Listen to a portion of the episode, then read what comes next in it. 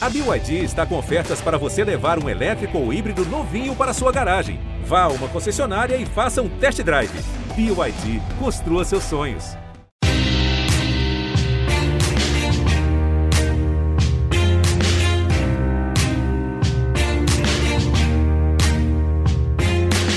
Olá, ouvintes do GE, eu sou o Rodrigo Capello e este é o Dinheiro em Jogo. Quais são as tribos que acompanham as modalidades esportivas? Mais homens, mais mulheres? Quais são as faixas etárias? Quais são os hábitos de consumo? Hoje a gente vai apresentar uma pesquisa exclusiva e para lá de especial.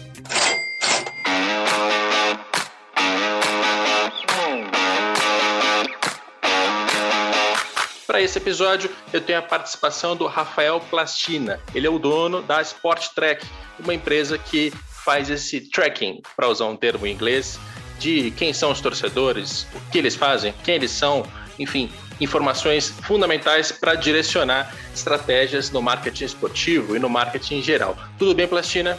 Tudo bem, Rodrigo. Um prazer enorme estar aqui com você. Mais uma vez, orgulho grande de fazer parte aí pela segunda vez do Dinheiro em Jogo. Maravilha. Plastina foi o nosso primeiro convidado. Junto com o Bruno Maia, a gente gravou um episódio sobre patrocínios variáveis, muito na época ali que o BMG estava fechando novos acordos com clubes de futebol. E dessa vez, o Plastina é o nosso convidado único, porque ele fez uma pesquisa muito abrangente, muito aprofundada, e é justamente sobre quem são os torcedores. Então, ao longo deste episódio, nós vamos mostrar vários desses dados, mas não todos, né, Plastina? Porque isso te demandou investimento, você coloca um dinheiro do seu bolso para fazer as pesquisas, pesquisas sérias, com amostragem, é, com, com ciência por trás. Então, ele tem um vasto material na mão e vai dar para a gente aqui só um pouquinho para a gente molhar a boca, certo, Plastina? Certo, nós vamos debater hoje sobre dados demográficos de mais ou menos aqui, vamos dar uma pincelada em 17 modalidades diferentes, uh, e são dados acumulados desde 2007. O que aí, só para dar uma referência para o ouvinte, Capelo, nós estamos falando aí de 31, 32 mil uh, uh, relatórios, né, questionários de, de pesquisa respondidos ao longo desse período por pessoas no Brasil inteiro. Então, de fato, é um dado extremamente consistente e, se você me permite antecipar um pouco a agenda, é, ele endereça um pouco toda essa questão que a gente vive hoje, né, sobre o comportamento das novas gerações, pesquisas que são, na verdade, fotografia que tentam explicar um filme inteiro de uma vida. Né? Então a gente vai poder bater um papo um pouco sobre isso. Espero que você provoque bastante, não só a mim, mas os dados e os seus ouvintes também. Isso é muito importante. Toda vez que você vê uma pesquisa, seja ela do Ibope, do Datafolha ou da Sport Track, cada pesquisa é um retrato. Quando o Replastina diz que tem 20 anos de dados acumulados, você está falando que tem várias fotografias e aí sim você consegue ver um filme, você consegue ver variações, você consegue ver o que, que tem mudado. E essa última pesquisa, ela foi realizada no fim de 2020. Me dá os dados dela, Pastina. Ah, a, última, o última, a última edição da pesquisa foi novembro, dezembro de 2020, e esses dados já fazem parte desse acumulado. Então, você tem de 2007 para cá, mais 2020. Então eu tenho mais uma fotografia agregada nesse álbum de fotos que você acabou de falar. E é uma fotografia bem relevante porque ela inclui pandemia do coronavírus, é, que certamente está mudando vários hábitos de consumo de informação e também de prática do esporte, até porque a gente vai tratar aqui de dados que estão falando dessas duas coisas, né, desses dois públicos, dos praticantes e dos interessados que acompanham como entretenimento. Mais uma vez, entendi a sua metodologia metodologia? Entendeu, e é importante você tocar nesse ponto. Quando nós falamos de tribo do futebol, do vôlei, do surf, do handball, nós estamos sempre falando de um processamento de dados fruto de duas perguntas do questionário: que esportes ou atividades físicas você prefere e que esportes ou atividades físicas você pratica. A soma desses dois, das respostas dessas duas perguntas para cada esporte, gera a tribo de cada uma das modalidades. E aí a gente consegue analisar todos os resultados que estão dentro dessa tribo de forma comparativa com outras tribos e também com o total da amostra. Maravilha. Como o Plastina já adiantou, são muitas as modalidades esportivas. Não daria tempo, até porque eu tento limitar esse podcast a no máximo uma hora, não daria tempo de falar de todos os esportes. Então, o que a gente vai fazer aqui é seguir um fio condutor que vai tratar principalmente de cinco modalidades. Nós vamos falar de futebol, de vôlei, de automobilismo, de artes marciais e de esportes, esportes eletrônicos. Porque esses cinco acho que vão dar uma boa ideia para o nosso ouvinte de como é que se faz esse tipo de cálculo no mercado. O Plastina tem dados de todas as outras modalidades. Então, no decorrer do episódio, é natural também que a gente faça comparações puxando outras modalidades, mas é bom ter um fio condutor. E a cada modalidade, a gente vai apresentar quem é o público e vai trazer ali alguma reflexão do que está acontecendo neste momento. Sem mais delongas, vamos em frente. Futebol, Plastina. Vamos começar pelo futebol, porque o Brasil é um país é, em que se fala muito que tem modalidades esportivas e tem uma religião. Futebol é religião, né? A gente ouve muito isso no mercado. E, e vamos aqui delimitar, né? Quem, é quem é a tribo do futebol? Bom, vamos lá. É, de fato, o futebol ele tem uma relevância muito grande. E aqui eu vou puxar dois dados que eu costumava monitorar na época das pesquisas de mídia, na Informídia, que depois foi adquirida pelo, pelo Ibope. Uh, se você fizesse um mapa de tudo aquilo que era transmitido na televisão aberta e por assinatura, uh, em termos de esportes, futebol tinha mais de 65%. Quando você transformava uh, esse espaço na mídia em dinheiro, esse valor subia para algo em torno de 75% ou 78% do valor de mídia dedicado ao futebol. Então, só aí você já tem um impacto absurdo, né? o que traz realmente a expressão religião, né, cultura do futebol no Brasil. Então, se você olhar a tribo do futebol, ela é uma tribo que tem uma predominância masculina ainda, tem uma tendência de queda na medida em que as mulheres passam a curtir, passam a acompanhar é, o futebol e, acima de tudo, passam a se interessar também pela prática do futebol. Né? Aquelas velhas barreiras que precisavam e precisam ainda ser quebradas apontam nessa direção e hoje o futebol já tem aí uma divisão de gênero na casa de 64% homem, 37% mulher. Tá? O que fica um pouco mais para o masculino se você olhar a demografia do país, né? que está ali 49, 51 para mulher, homem com 49, às vezes vai para 50, ou seja, é, é um pouco mais masculino ainda, um 14%, um 15% a mais, mas já tem uma presença relevante feminina no futebol. Eu confesso, Plastina, que me chama atenção nesses 10 anos que eu trabalho na área, eu nunca ouvi alguém de clube ou de federação ou de confederação que tivesse uma estratégia para chegar ao público feminino. Eu não estou falando de produzir um conteúdo abobalhado, é, hiperdidático, como se a mulher não entendesse de futebol. Acho que a gente já superou isso. Mas é lógico que o público feminino tem hábitos de consumo diferentes do masculino. É, e, e, geralmente o futebol sempre ficou naquela coisa, né? Homem, jovem, ou então que vai com, com o pai, com o avô, mas é, a mulher sempre foi meio distante do estádio, da televisão, da transmissão, da linguagem, enfim.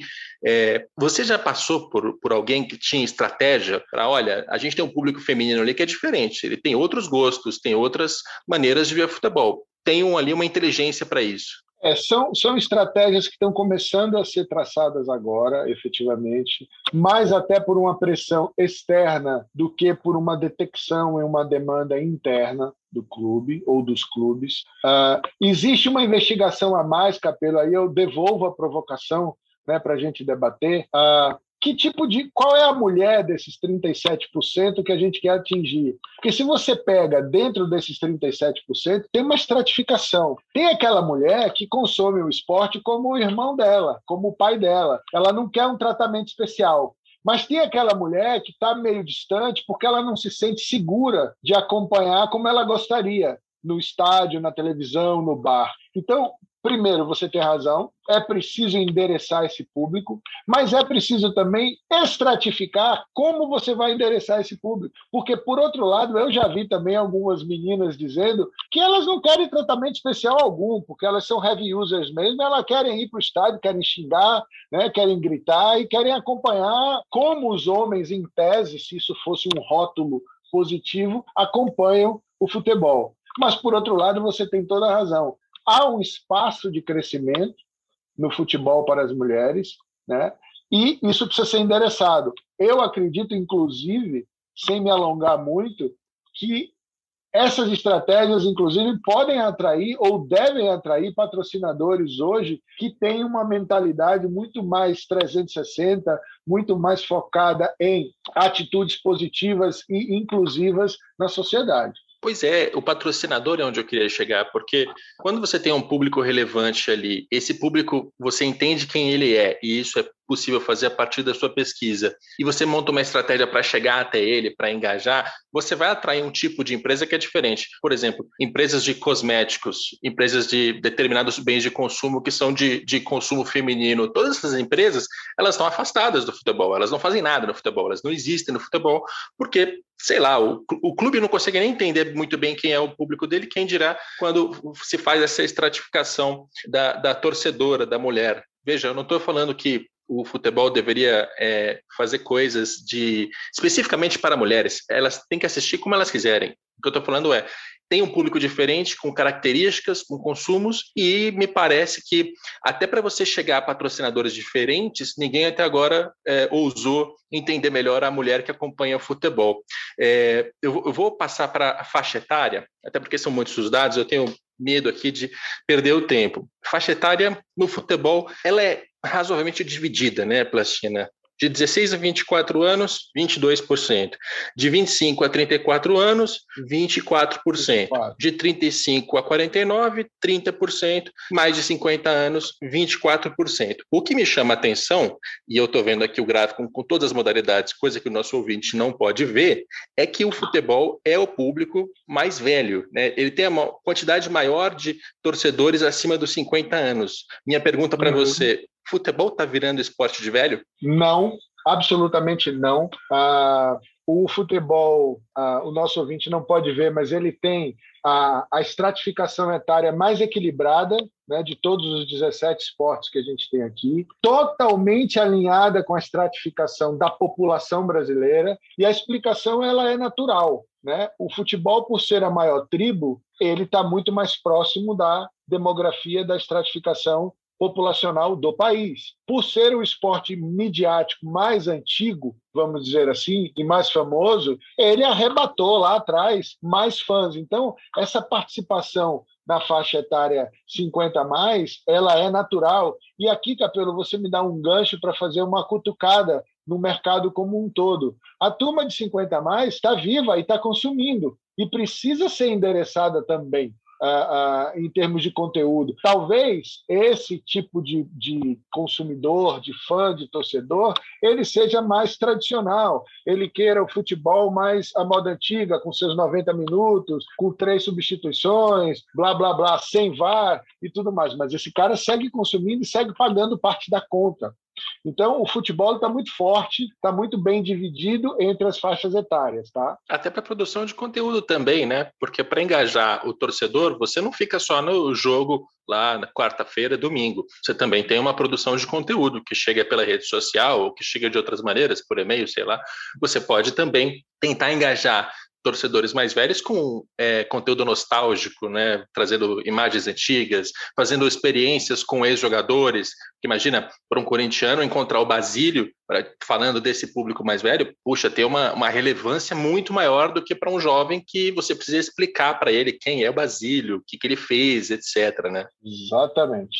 Você toca num ponto, parece até o ouvinte vai pensar que essa conversa foi ensaiada, e não foi. Né? O, o que você está trazendo é algo super importante, porque essa camada da, da população e da base do futebol, que é um pouco mais madura, ela tem uma história no, com o futebol, com o seu time do coração, com as competições, que se você vira o foco da mesa para a cadeira do clube, o que, que o clube tem que fazer com esse cara? Contar a história, fazê-lo lembrar de histórias que marcaram a vida dele. Porque os mais jovens agora estão vivendo a era do Cristiano Ronaldo, a era do Messi, do Ronaldinho, né, que já está um pouco até já aposentou muito cedo, infelizmente. Mas daqui a 20 anos, nós vamos estar tá ouvindo as histórias do Messi e do Cristiano Ronaldo e vamos lembrar dessa conversa hoje, porque nós vamos estar tá na categoria do 40 mais, 50 mais lá na frente e vamos ouvir essas histórias para quem tiver é, a maturidade e o profissionalismo de contá-las, é, com a maior nostalgia, com a maior alegria, vamos estar contando para nossos filhos, eventualmente para netos, etc. Então, como você bem falou, é um conteúdo importante e relevante de ser estratificado para cada uma das faixas etárias da, de cada modalidade, inclusive. É, recentemente, mais... recentemente, cara, o Marcelo Barreto estava apresentando a redação Sport TV, eu estava participando e eu estava ainda aguardando a minha entrada, né? Então eu estava ouvindo aqui é, de casa pelo Skype. E o Barreto ele fez um, um discurso tão bonito, cara. Ele, ele disse assim: eu não vou saber dizer as mesmas palavras, mas ele disse que ele tem saudade do futebol praticado eh, antigamente, nos anos 50, 60, 70, quando o jogador pegava a bola e ele conseguia olhar para frente, tinha o campo e ele pensava o que fazer, era um futebol mais pensado, menos físico, né? Você tinha mais espaço uhum. em campo, não era uhum. o futebol que a gente vê hoje. E aquela, e assim, e ele fez isso de um jeito sem debochar da, da ciência que se tem hoje em dia, da parte física, claro. do fôlego. Ele simplesmente falou: olha, o futebol mudou, eu sei, ele não vai voltar a ser o que era na minha época, mas eu tenho saudades de quando o Gerson, canhotinha de ouro, pegava a bola, olhava para frente, metia um, um, lançamento. Cara, essa sensação do Barreto, acho que é o que os clubes, as federações, o mercado tem que tentar despertar, chegar próximo, oferecer para ele alguma coisa que é, é, lógico, não vai voltar, a gente sabe disso, mas é. que faça ele se sentir bem com o esporte. Posso dar um, posso dar um dado que apimenta aqui toda a conversa, toda a, a, a nossa conversa? Sabe quem está aproveitando muito bem esse tipo de coisa, do ponto de vista até de rentabilizar, de ganhar dinheiro, são as plataformas sociais.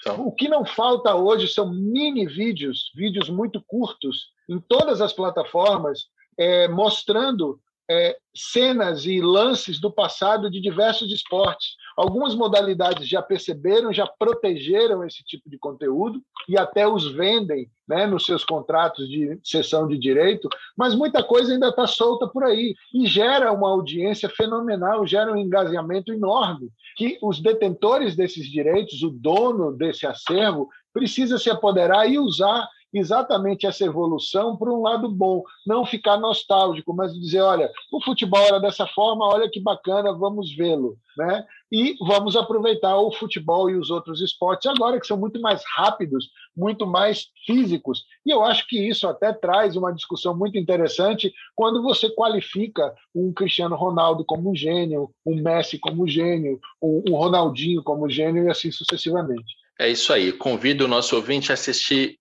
Doutor Castor, documentário sobre Castor de Andrade, que trata de carnaval, trata de futebol e trata principalmente do que era a nossa sociedade nos anos 70, 80, falando do jogo do bicho no Rio de Janeiro. Ali tem um exemplo muito claro do que é você buscar um conteúdo muitíssimo bem feito e que vai atender a públicos variados, mas certamente as pessoas mais velhas vão ter ali uma nostalgia e vão, vão lembrar de muita coisa que está explícita ali. É muito legal o documentário e bate com o que a gente está falando aqui. Para fechar o futebol, Plastina, temos a classe social e aí a gente tem também um cenário bastante equilibrado aqui. Olhando para as outras modalidades, a mais equilibrada me parece que é o futebol.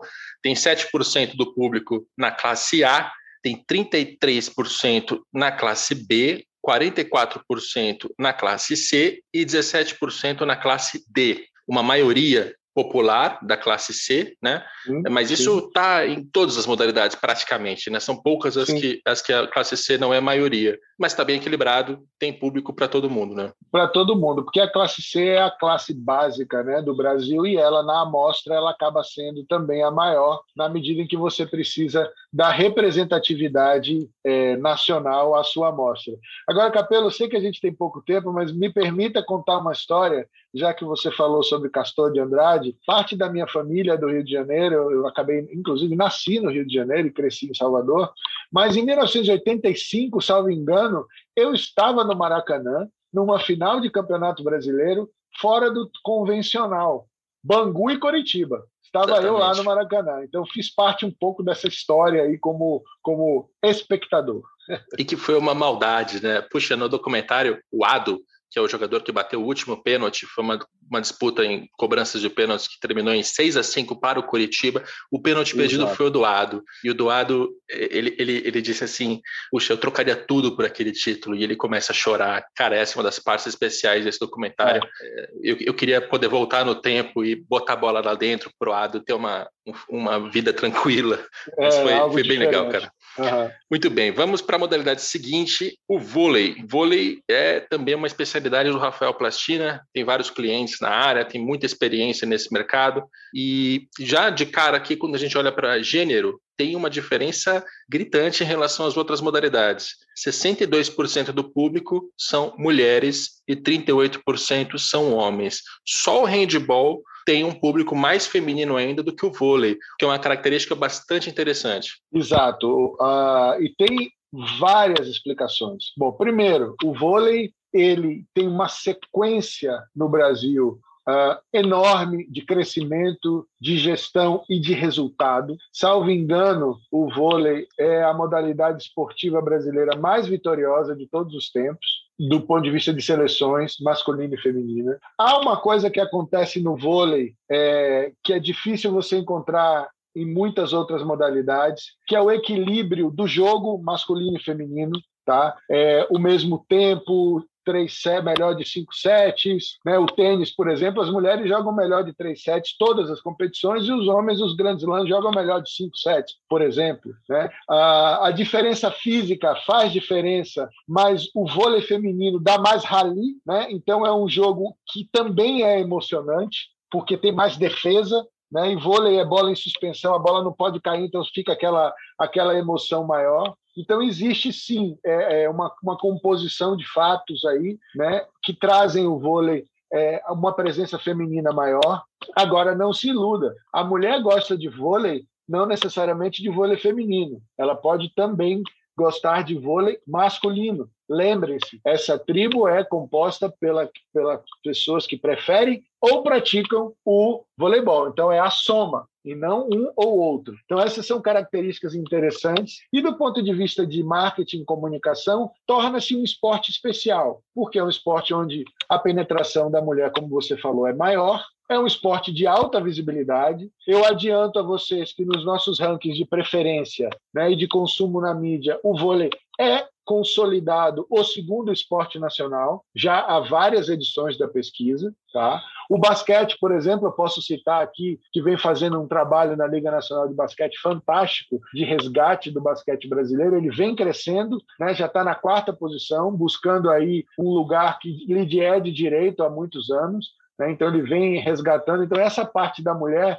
no voleibol, de fato, é interessante e ela se faz representar uh, pela prática, pelo resultado da mulher no voleibol e nas arquibancadas também. É muito legal. Eu não consigo é, ter a certeza sobre essa questão da modalidade, mas eu, eu acho que tem ali uma, uma participação é, desse fator ter uma seleção brasileira feminina tão forte quanto a masculina, com tanta mídia, com tanta atenção, com jogos tão bons quanto a masculina. Porque aí eu vou devagar, mas eu acho que para a menina que está na escola, acho que também, deixa eu acrescentar uma outra coisa depois, mas para a menina que está na escola, ver grandes jogadoras de vôlei inspira ela a também praticar o vôlei, acompanhar o vôlei, a, a, participar dessa cultura desse esporte. Então, acho que se a gente for falar de futebol masculino e feminino, claramente o masculino é mais vencedor, porque teve muito mais investimento, um problema estrutural muito maior, né? O fato da, do futebol feminino ter ficado para trás, mas é, acho que no vôlei tem, tem uma participação disso. Eu não sei quão forte é, não sei se isso é possível de identificar por pesquisa, mas o fato de ter jogadoras de altíssimo rendimento no vôlei feminino,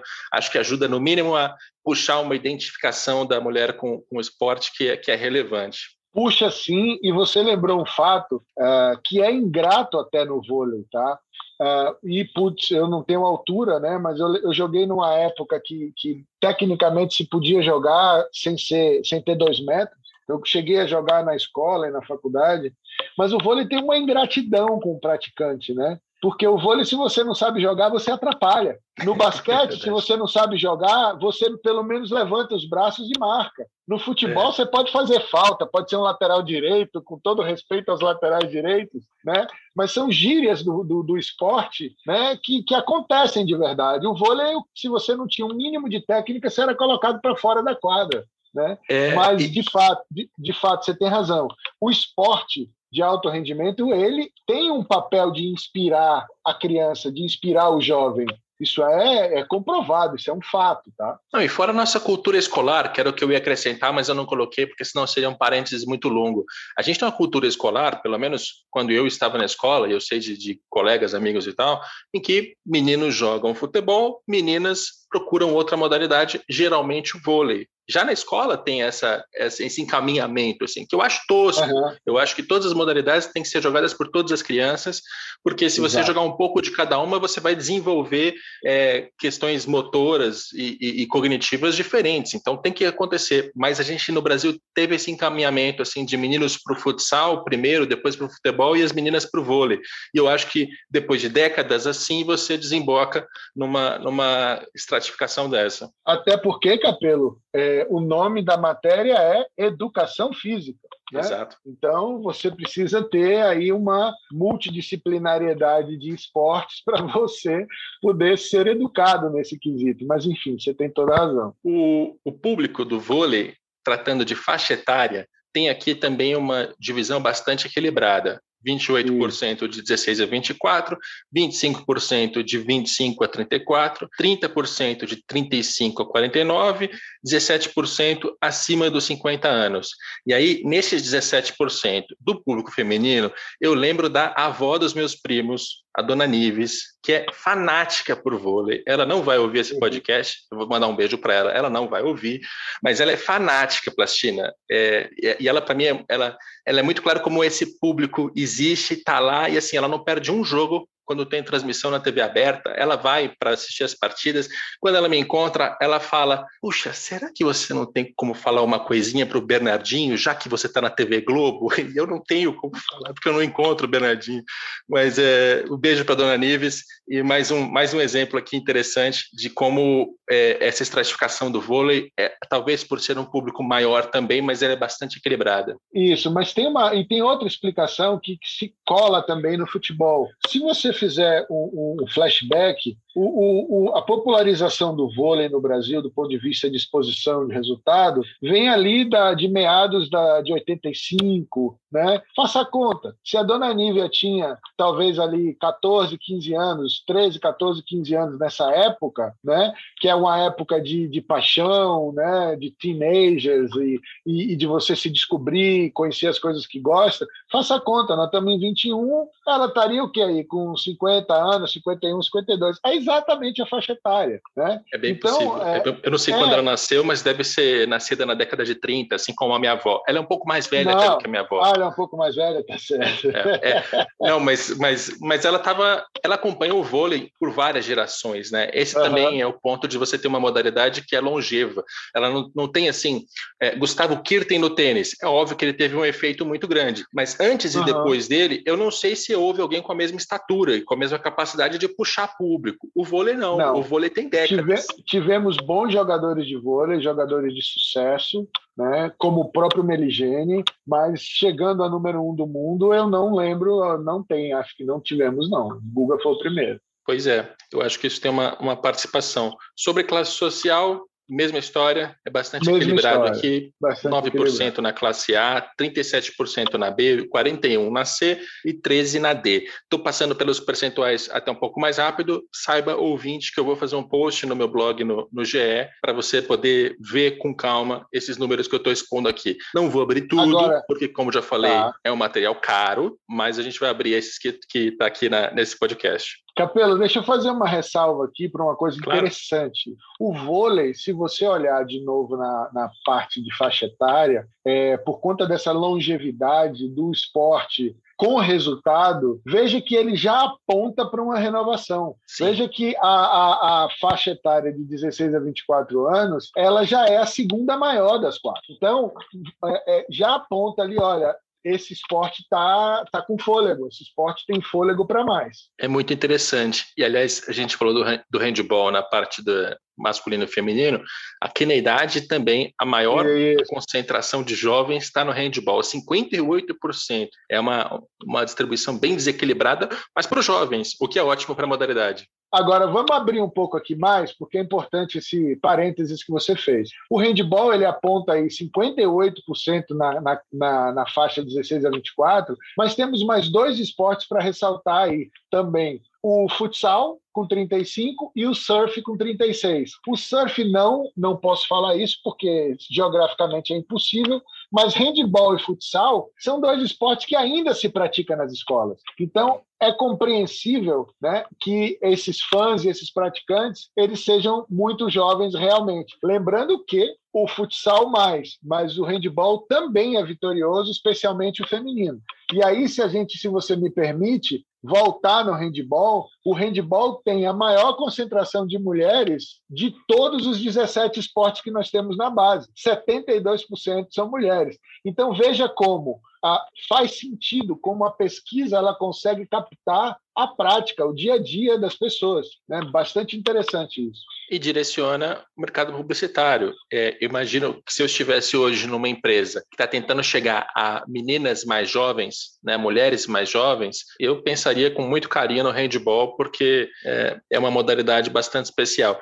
E bate até com as, com as pessoas que a gente conhece, né, Pastina? Eu tive uma chefe, a Liuka Ionarra, foi minha editora na época, revista Época, ela jogava handball alucinada, e ela não, não tem mais 16 a 24 anos, mas ela bate aqui com essa, com essa faixa etária com essa distribuição que você está tá apresentando. Muito legal. A gente segue agora para a próxima modalidade. É, vamos falar do automobilismo. Automobilismo é, é relevante de, de tratar disso, porque Neste exato momento, está tendo uma troca dos direitos de transmissão que deixam de passar na Globo, se eu não me engano, fechou com a Bandeirantes, né? Está num momento de, de ebulição, né?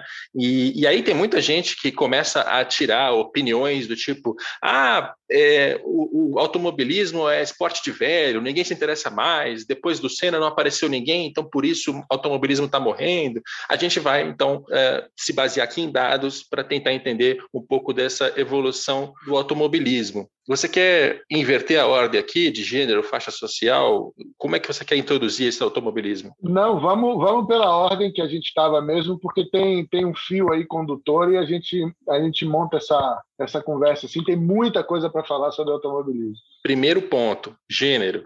80% do público são masculinos, ou seja, é o esporte com a maior concentração de público masculino. Isso é bastante interessante.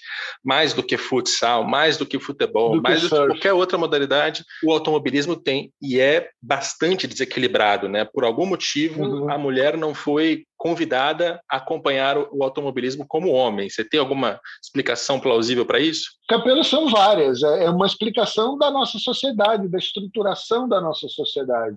Carro, dirigir, rua, sempre foi coisa de homem. Gente, pelo amor de Deus, não é uma frase machista. Eu comecei a frase explicando, é uma composição da sociedade. Isso tende a mudar. Só que essas mudanças, Capelo, são mudanças lentas, dependem de gerações, dependem de muitas décadas para que você comece a perceber a mudança de forma sensível nos números. Então, a primeira resposta é essa. Segunda resposta, como os pilotos eram homens e o homem gosta de carro, e nós tivemos sucesso no automobilismo, nós levamos uma época em que o Brasil conquistou é, é, seis títulos de Fórmula 1 praticamente seguidos, né? É, com Nelson Piquet e Ayrton Senna, e tinha vindo de dois títulos do Emerson Fittipaldi. E o sucesso do, automobil, do homem no automobilismo mundial foi muito grande, passou por outros anos nos Estados Unidos também com vários pilotos. E mais uma cereja nesse bolo. O automobilismo criou uma legião de fãs no Brasil porque foi um dos pouquíssimos esportes, vou repetir, um dos pouquíssimos esportes com cadeira cativa na TV aberta brasileira. Isso é fundamental. E aí eu trago um dado que é relevante demais e que muita gente esquece. Televisão aberta no Brasil penetra em mais de 95% da população. Só para dar um dado, a TV por assinatura está ali em 40%, 45% de total de pessoas. Não, menos até, acho que são 55 milhões de pessoas, é um quarto da população brasileira, mais ou menos. A internet, agora que está chegando a 130 milhões de pessoas. Então, a força, construção de marca da TV aberta ainda é fenomenal. Não é a única. E eu acho, eu acho que deveria preocupar os, os, dirigentes. É lógico, alguém agora vai ouvir e falar assim: nossa, um funcionário da Globo dizendo isso, ele está sendo manipulado. Não é isso, gente. É quando você tem uma modalidade transmitida e ela, inclusive, ela, ela cria uma cultura do domingo de manhã. Todo mundo sabe que domingo Exato. de manhã era a hora da Tem Fórmula, Fórmula 1. Eu não assistia, eu nunca assisti para valer o automobilismo, mas eu sabia que domingo de manhã tinha automobilismo, sempre que você tem ali a Globo ligada, e a Globo é o canal de maior audiência, ela tem uma audiência dela, né, mais do que de cada programação que ela apresenta, ela tem uma audiência que é dela. Tem algumas pessoas que ligam na Globo e deixam na Globo o dia inteiro e ponto. Exato. E isso, é, quando você arrasta por décadas, você forma um público baseado em como você está entregando o seu esporte para ele. Então, não, acho não é que nessa isso. Não só, é só para fechar, tá... eu acho que nessa mudança de direito de transmissão, é, quem está olhando para a modalidade daqui para frente tem que pensar nisso também. A Bandeirantes ela vai chegar à mesma quantidade de pessoas? Não. É, é mas como é que ela pode fazer para criar essa cultura ou para manter essa cultura, para chegar a pessoas diferentes? São questões bastante relevantes e que têm que estar baseadas nesses dados de quem, quem é o público. Exatamente. E eu vou além, eu vou um pouco mais fundo. Não era só a, a Fórmula 1 na a Fórmula 1 numa TV aberta, no, no, numa Rede Globo, ela não era só o domingo de manhã, ela era muitas vezes a transmissão do treino, né, de alguns anos para cá. Ela era muitas vezes ou todas as vezes a permear o conteúdo Fórmula 1 no jornalismo da Rede Globo. Né? Isso amplia o alcance não só para as marcas, é, mas para os pilotos e para os fãs em termos de conteúdo. Então, isso se fez por muitos anos. Então, simplesmente, é como você disse, a, o outro canal vai ter que fazer o dever de casa e, e se copiar, ótimo, porque ele vai conseguir avançar um pouco mais. Querer reinventar a roda talvez seja difícil, mas o, a Fórmula 1, e eu trouxe um dado que não está na nossa pauta hoje, mas automobilismo, nos nossos rankings dos últimos 16 anos, é a quinta categoria no ranking histórico. Isso é muito relevante, sim, ainda é. Então, a, a, a questão é: Ponto. É uma modalidade importante, precisa de atenção. Alguém vai conseguir entregar de forma, da forma com que a Globo construiu ao longo dos anos? Precisamos ver. Mas provavelmente não, porque você falou muito bem, existe aí uma audiência é, ampla e constante. Então, isso precisa ser estudado. Eu trabalhei muito tempo com audiência na época da Informídia, que o Ibope era nosso parceiro. Então, tem muito estudo aí a ser feito, mas eu fico muito feliz, Capelo, agora como consumidor, que acompanha a Fórmula 1 desde 1981, é, de eu poder continuar assistindo. Mas já considero comprar a Fórmula 1 TV, porque ela vai me trazer um outro tipo de conteúdo que eu não estou acostumado e que eu quero consumir. Então, eu vou continuar com a TV aberta e vou consumir na internet, no aplicativo deles. O que é importante se ressaltar aqui também, não é uma coisa ou outra, Capelo, é uma coisa mais a outra. Claro, claro. Mas olha só, a gente avança para a faixa etária e tem uma distribuição que acho um pouco preocupante, porque você tem 10% do público em 16 a 24 anos, é uma, uma concentração bastante baixa, é a menor de é todas as modalidades. Baixa, você... É a mais baixa das 17. Exato. Exato, é a mais baixa. Isso é preocupante porque o público mais jovem é o que daqui a 10 anos vai ter poder de, de consumo para gastar dinheiro para valer, mais 10 ele vai estar tá formando família, também vai poder gastar, enfim, é, é, é, importante que cada modalidade tenha um público jovem sendo formado, sendo rejuvenescido. 20% entre 25 e 34 anos, 39% entre 35 e 49 e 7% 50 a mais. Esses 35 e 49 são a sua faixa, Rafael Plastina? Ah, exatamente. Eu estou nesse bolo aí. Uh, você tem toda a razão. Bom, o que aponta esse dado aqui, estrategicamente, friamente, é uma categoria que precisa trabalhar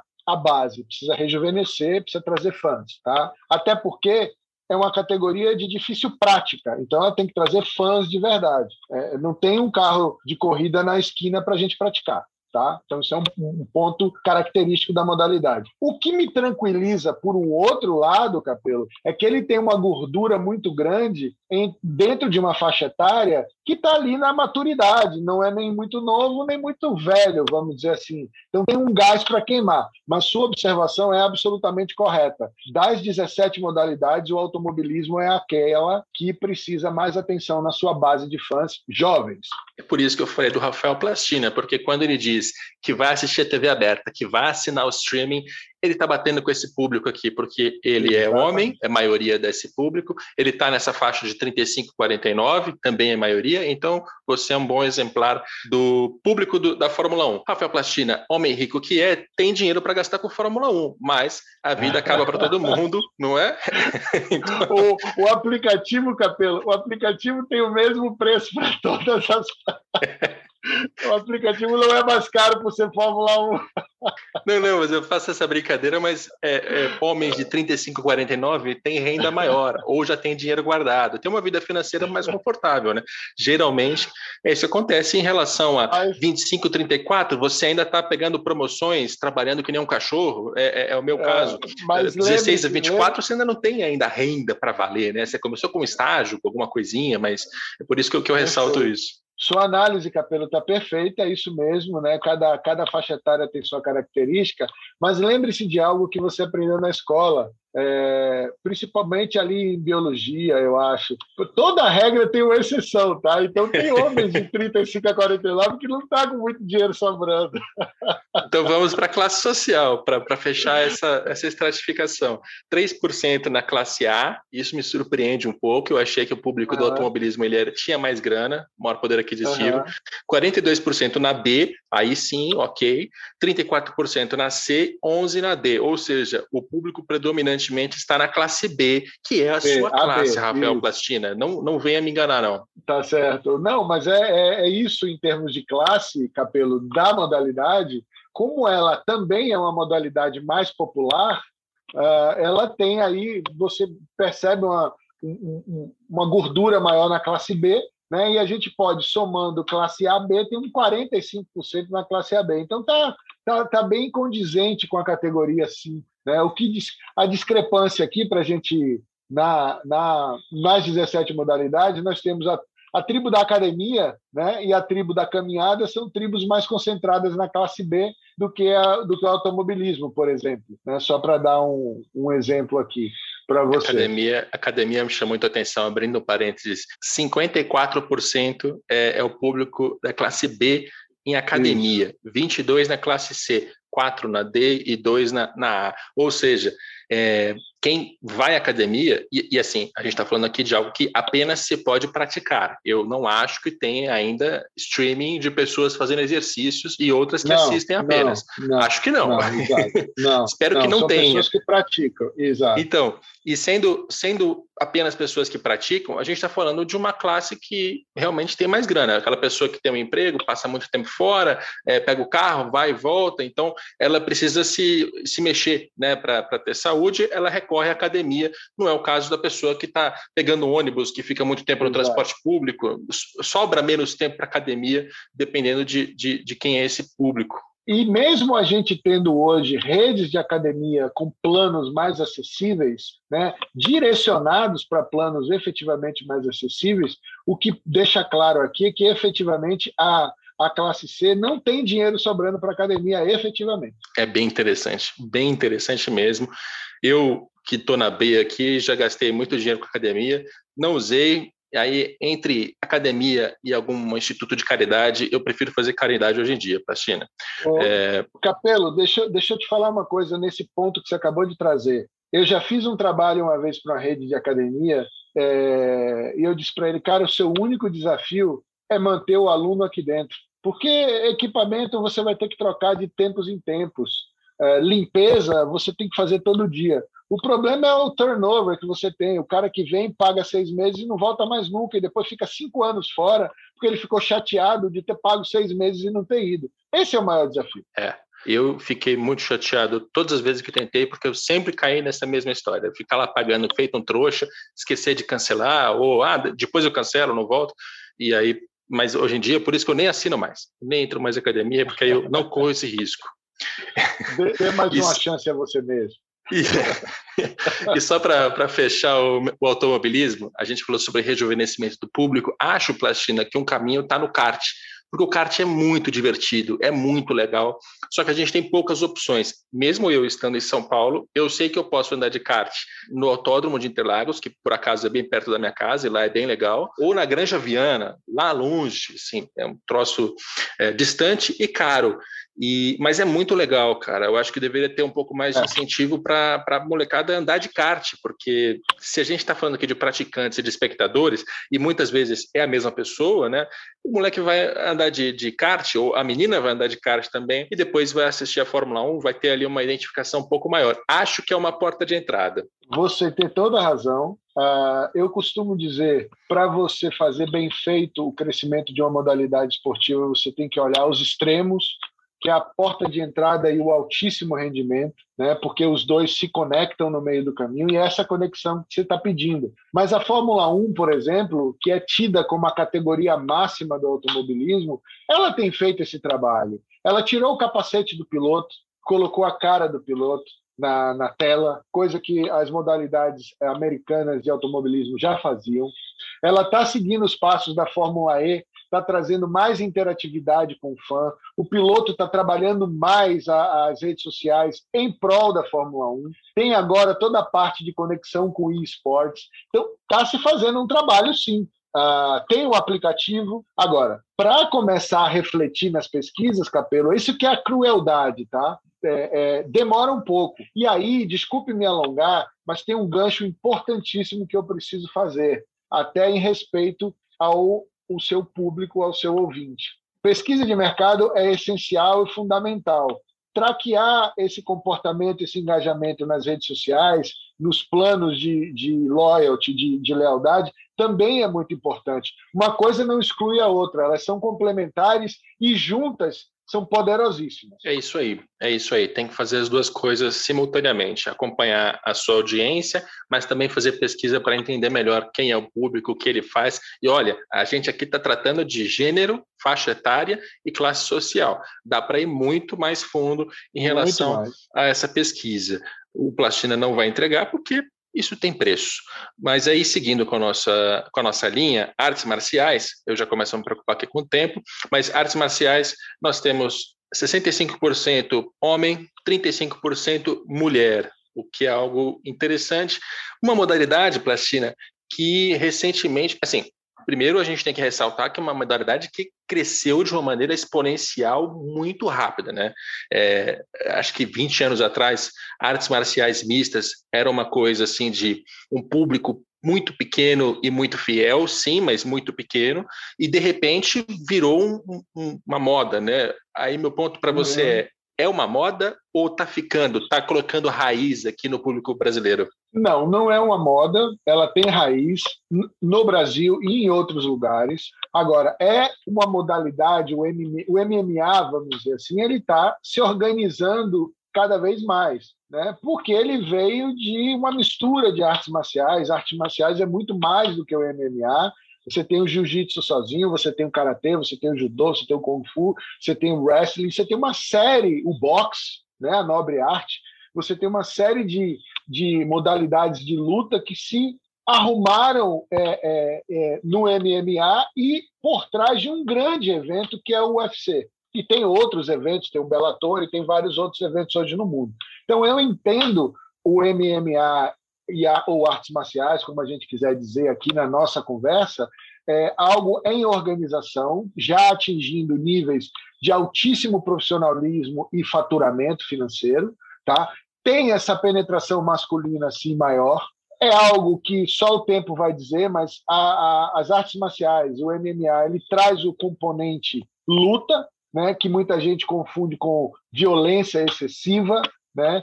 Já existem pensamentos sobre o tema de, de mexer um pouco na questão de até onde vai a luta, uh, uh, por conta dessa questão do sangue, da violência, do machucado, mas eu acho que ela está organizada assim e vai seguir crescendo. Agora, como todos os outros esportes, depende de exposição e depende de resultado para o país. É isso aí. É, seguindo aqui com mais dados, é, na, na, faixa etária, nós temos 20% de 16 a 24, 32% de 25 a 34, 39% entre 35 e 49, 0%. Nada nos 50 a mais. É, essa ausência aqui na pesquisa, é lógico, tem alguém que, que tem mais de 50 que acompanha artes marciais mistas, é, é ou, ou, artes marciais. É, é, é, certamente isso. tem, mas quando arredonda os números, a gente chega a esse zero aqui. Mas Deve isso não é. 04, 03. É então, mas não é preocupante, né? Assim, o fato de você não ter um público mais velho não é uma preocupação, suponho. Ao contrário, a gente falou dessa jovialidade né, das artes marciais, do MMA, porque basicamente é, é, ah, essa tribo artes marciais ela é composta pelas pessoas que lutam ou que gostam do MMA, então ela é eminentemente jovem, né, 52% está entre 16 e 34 anos, né, e outros 40% até 49 anos, então ela é predominantemente jovem uh, e com uma longevidade aí muito grande de consumo no futuro próximo. E, e digo mais, é uma tribo que tem costume do digital e do pay-per-view, né? Então isso é um outro ponto favorável a eles. É isso. Você tem mais da metade entre 16 e 34. Então são pessoas que, é, fazendo aqui uma dedução grosseira, têm mais facilidade com tecnologia também. Então acho que é um ponto Exato. relevante a se considerar. Classe social artes marciais tem 1% na classe A, bastante interessante, porque batendo o olho aqui, é, o skate está com 0%, bate naquilo que a gente falou sobre zero. Certamente tem alguém muito rico que gosta de skate, 0, mas. 4, Exato. O handball tem 1%, o surf tem 1%, artes marciais 1% também. Então, a classe A ela é menos presente nesse, nessas modalidades. 44% na classe B, 31% na classe C e 9% na classe D tem ali também uma distribuição interessante, está é, tá bastante concentrada na classe B. Eu confesso que a minha experiência com o MMA, é, eu fui uma vez só assistir um evento presencial que foi uma luta do Lyoto Machida com alguém, não lembro o nome do alguém, e foi no, no ginásio do Ibirapuera eu me senti meio deslocado ali, Plastina. Eu acho até que o público da academia deve ter bastante representatividade dentro das artes marciais, porque eu vi muito bombadinho, muito bombadinho. Uhum. Não era muito a minha tribo. Eu fiquei meio fora da, da, da, da tribo ali. É, o, se você pega o MMA e outras, outras, outras artes marciais, ele ainda está na categoria de nicho. Né? Então é natural que você não sendo um praticante de lutas e não, não acompanhando nada de academia e, e, afins, você se sinta, se sinta deslocado efetivamente. Por exemplo, é, eu acho surf, por exemplo, uma modalidade linda. Toda vez que eu vejo alguma coisa de surf na televisão, eu paro para ver, porque é um espetáculo. Mas eu não sei se eu me sentiria bem na praia assistindo lá, lá na praia. Né? Então, é, eu acho que sim, tem isso. Agora, esportes mais populares, né, de população realmente maciça, como futebol, vôlei, o próprio automobilismo, basquete, você já se sente de, de, de outra forma, um pouco mais integrado. Sim, Acredito sim. que seja natural essa sua sensação. É, e, e, vou te falar, não gostei muito da experiência é, presencial. Eu passei lá a noite toda, né? Porque a última luta do Lyoto Machida vem só às três, quatro da manhã, o que é bem cansativo. E aí você espera até às quatro da manhã para o Lyoto entrar. Eu não lembro quanto tempo foi a luta, mas para mim pareceu ter uns 10 segundos. assim. Ele pulou para um lado, pulou para o outro, tomou uma na cabeça, pum, caiu no chão, acabou o espetáculo. Uh, o ponto alto foi uma luta do cara de sapato. O cara de sapato foi é. divertido é. para caramba, porque aí o Ibirapuera ficava gritando cara de sapato, cara de sapato. Foi aí que eu me diverti mas realmente me senti meio, meio fora ali. Definitivamente não estou na tribo das artes marciais. Agora, mistas. me permita, me permita um comentário aqui, uh, já que você falou da sua experiência. Independente do espetáculo dentro, o espetáculo esportivo é uma obrigação do evento de qualquer esporte oferecer para o seu público condições agradáveis e que ele se sinta bem, com ser recebido com educação, com respeito, com limpeza, com entretenimento. Então, muitas vezes, é, é, talvez o correto fosse: caramba, não gostei do evento, não me identifico com esse ou aquele esporte. Mas a experiência foi muito boa. Eu é, acho que eu não fui maltratado não, viu, Plastina? Eu não posso reclamar não. Foi, é, foi assim, estava limpo, estava tranquilo. Mas se algumas coisas pesaram, por exemplo, quando você assiste pela televisão, você está o tempo inteiro ali focado na luta e você consegue ver os detalhes. Ainda mais quando uhum. a luta vai para o chão, que eu acho chatíssimo, mas às vezes ela vai para o chão, aí você tem que ver ali a parte técnica, né? O cara puxando para um lado para o outro. Quando você está presencialmente, eu até, como era convidado, sentei mais próximo ali, não estava na arquibancada, e ficava um nível abaixo do octógono. Então, eu não, quando eles iam para o chão, eu não via mais nada. Eu não via ninguém, não dava para ver nada, dava só para imaginar o que estava acontecendo. Então, assim, um detalhe como esse foi frustrante para mim naquele, naquele evento. Mas é, é uma exceção, gente. Não tratem isso como uma análise aprofundada. É só uma impressão pessoal para a gente é, colorir um pouco as nossas exato, exato, pesquisas exato. e dados mas isso, mas isso é um alerta, você passa como consumidor um alerta importante para os organizadores de evento que estão nos ouvindo aqui. Não é só a, a modalidade esportiva, não é só a competição ali, é todo o entorno que precisa agradar o, o consumidor. E, de fato, Capelo, só para fechar minha participação, que eu fico tão feliz de falar com você, que eu me excedo sempre, é, existem esportes com características que, eventualmente, assistindo à televisão, fica mais agradável de se ver detalhes, realmente. É um fato. Sim, sim, sem dúvida. E, e só uma última coisa o MMA ele tem uma coisa que talvez o basquete americano me lembra claramente, mas é de ter pessoas famosas ou subfamosas na, na plateia. Eu lembro de, nesse dia no Ibirapuera encontrar Sérgio Malandro. Quando que eu ia poder ver o Sérgio Malandro na minha vida? Lá, na luta do MMA. Tinha outras subcelebridades ali, mas eu não lembro, não lembro mais porque já faz algum tempo. Uhum.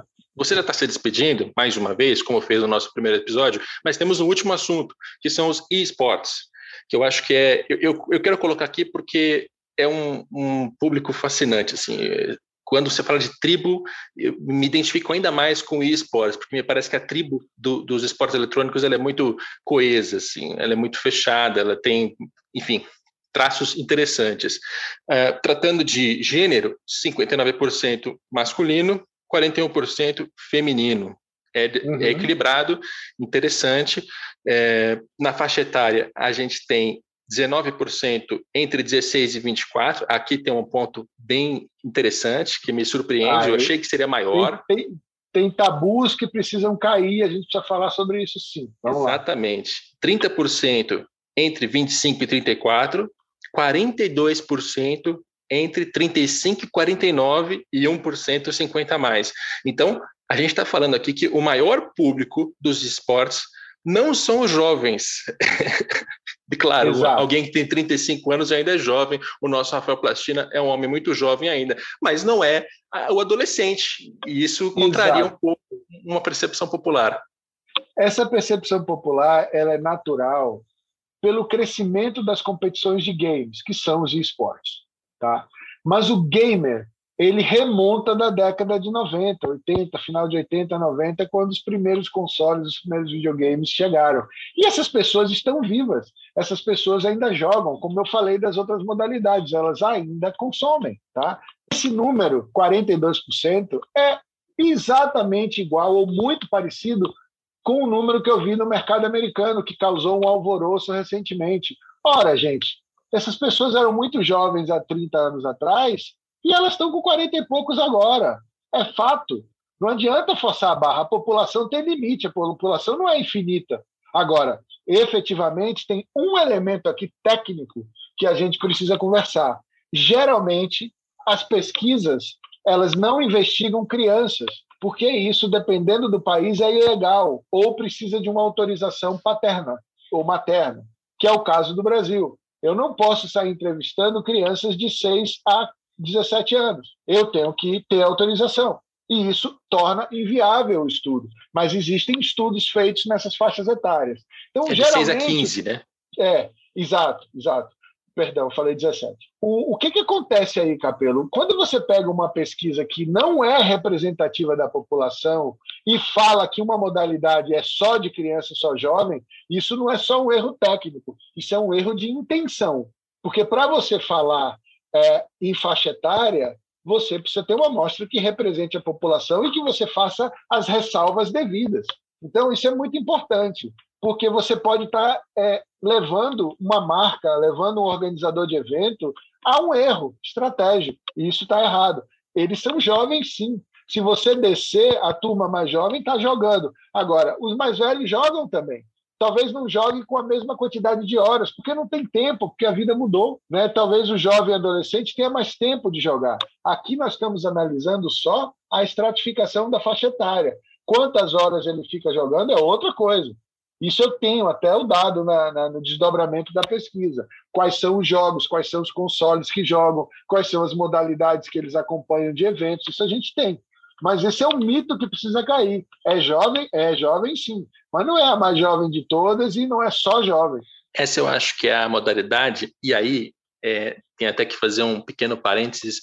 A gente está falando de esportes eletrônicos, mas dentro dos esportes eletrônicos você tem diversas modalidades absolutamente diferentes. Porque você vai ter uma tribo do Counter-Strike, que gosta do tiro em primeira pessoa, já foi a minha pegada. Você tem uma tribo do LoL, do League of Legends, você tem a tribo do Dota, você tem a tribo do Rainbow Six, você tem vários jogos diferentes que cada um deles tem uma característica, vai ter um público diferente, vai ter alguma diferença, né? Então é bom é bom lembrar que esportes a gente está agrupando várias tribos aqui para falar de esportes Exato. eletrônicos em comparação a modalidades tradicionais. E eu acho, Plastina, que de todas as modalidades essa é a mais maltratada por consultor burro, cara, porque o que a gente tem de, de preconceito envolvendo esportes eletrônicos, ah, é, é algo só para é, moleque gordinho com espinha na cara, sabe umas bobeiras assim. Isso leva a entendimentos errados do que é esse esporte e vai lá na frente levar a, a prejudicar marcas, é, patrocinadores, é, emissoras, sei lá, que não estão participando desse esporte. Então, eu recomendo aqui, a gente obviamente não tem tempo para falar com profundidade em esportes, mas estudem mais, estudem mais sobre essa área porque ela é bastante interessante. É, não tenha dúvida, Capelo. É, é, eu acho que existe em toda modalidade nova. Vamos lá, gente, rapidamente aqui. Uh, e esportes se aproxima muito de esportes tradicionais. Vou explicar. O que é um e-sport? É uma competição de games, de algum tipo de game, como vocês brilhantemente falou aí, e a gente tem esse detalhamento na pesquisa, sim. E por que se aproxima de esportes tradicionais? Porque na hora que você organiza um evento de game e traz o fã, é o elemento que faltava para os gamers. E é muito novo ainda. Então, existe desinformação, existe má informação, eventualmente, como você sugeriu, até má intenção.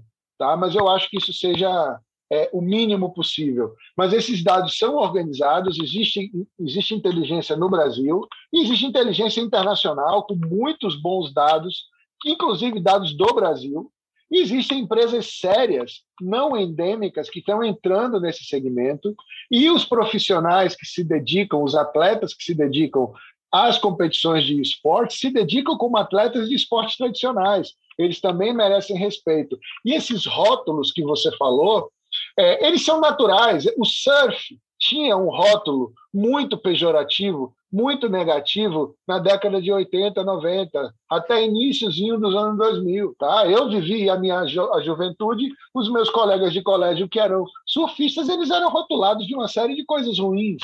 E olha o que é a modalidade hoje, né? Inclusive as pessoas que praticam são pessoas maravilhosas e acho que eram desde aquela época também. Então, esses rótulos, eles precisam cair e, como você bem disse, só caem com seriedade, só caem com honestidade e com dado sério. E, e, e não, vou te falar não mais. dado violentado. Nesses, nesses esportes, está tendo um monte de movimentos pioneiros em relação à produção do conteúdo, cobertura do evento e hábito de consumo do, do torcedor. Esse esporte está na frente, está na vanguarda, porque hoje a gente já tem lives com audiências gigantescas. Você tem hoje um Twitch, que é uma plataforma que permite é, esse contato muito próximo entre o torcedor e quem está produzindo conteúdo e com uma monetização facilitada, inclusive, porque você consegue botar dinheiro para fazer pergunta, tal e tal. Eu, eu, vou lembrar aqui de um podcast que eu ouvi é, com o Gaules, ele foi jogador profissional de Counter-Strike, depois ele uhum, abriu uma das primeiras agências é, de organização de eventos dessa, dessas modalidades aqui no Brasil, e ele deu uma entrevista para o Flow Podcast. Vai lá, tem umas três horas, mas é fantástico pela história de vida do Gaules, que é incrível, uhum, mas também uhum. porque ele fala como ele conseguiu, no entorno dele, nas transmissões do Twitch, criar uma tribo, mas uma tribo uhum. assim uma sensação mais do que apenas mapear quem é, mas de realmente as pessoas se sentirem parte de uma comunidade em que elas conversam, se ajudam, assistem a mesma coisa, assistem a transmissão que ele faz de partidas e ele transmite todo tipo de, de, de campeonato, de Counter-Strike, por exemplo, de um jeito diferente, que não é aquele jeito uhum. é, puxado do futebol, com o locutor falando rapidamente. Não, é ele fazendo comentários, trazendo histórias, contando anedotas. Cara, uhum. os esportes estão na vanguarda. Ouçam o que eu estou dizendo e é deixo minha promessa para fazer um episódio só de esportes. É 100% digital, já nasceu assim, tem essa característica tribal de autoajuda e de linguagem própria. Isso não quer dizer que não é acessível, que não pode se conversar com eles, ao contrário, Pode, deve, mas do jeito certo. E para isso tem uma série de layers aí, tem uma série de camadas de, de pessoas que precisam ser acessadas para que eles tenham o melhor resultado possível. E você tem razão, eles têm aí uma vantagem, eles estão à frente por tudo isso que a gente falou aqui nesse aspecto mas não só porque são super jovens, não, tá? exato, exato. Esse é um preconceito bom de desmontar. E para não ficar faltando, classe social dos esportes, 2% na classe A, 38% na classe B, 36% na C e 12% na D. Ou seja, está bastante equilibrado também. Tem menos na classe A, mas tem bastante gente na classe B que compensa aqui em comparação a outras modalidades e graças a Deus a explicação é democrática, realmente economicamente falando. Hoje a gente tem acesso a computador, à internet, com muito mais facilidade do que há 15 anos atrás, do que há 20 anos atrás. Né? Isso é um facilitador, sem falar que hoje se joga muito game pelo celular também. Tá? Exatamente. Então, isso é um ponto que democratiza muito a, a leitura desses dados. Muito bem. Para fechar a plastina, eu vou te jogar numa cilada. A gente não combinou isso. Você falou que o futebol é a primeira modalidade. Você falou que o vôlei é a segunda modalidade. E você falou que o automobilismo é a quinta modalidade. Eu fiquei curioso, e curiosidade de jornalista mata. Terceiro e quarto lugar, quem são? Em que ranking? De 2020 ou no histórico? Pode Preferência... ser o que você preferir. Tá bom. Total da pesquisa. Ranking de esportes preferidos. Tá? Uh, vou dar o ranking histórico. Uh, futebol, vôlei, natação, basquete, artes marciais e automobilismo. Ah, legal, bem legal. Mas você falou automobilismo em quinto, quinto em 2020, então? Isso, exatamente, exatamente. Eu tinha falado 2020. No histórico ele está em sexto. Maravilha. Exatamente. Muito bom. Agora, muito agora, uma ressalva aqui que a gente não falou desse esporte, mas é um esporte também é, que tem muito espaço na mídia, trouxe muito resultado para o Brasil e que se reinventou do ponto de vista de empacotamento e entrega nos últimos anos, que é a natação. Natação.